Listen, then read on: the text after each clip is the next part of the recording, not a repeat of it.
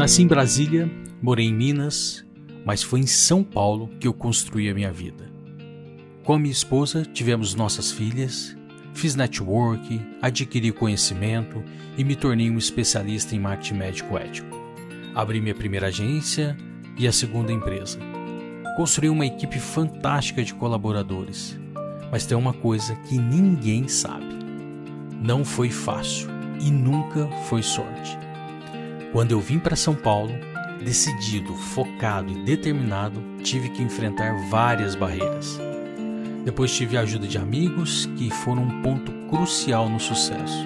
Mas como todo sucesso tem um começo, eu tive um sonho, foquei, fui persistente e determinado.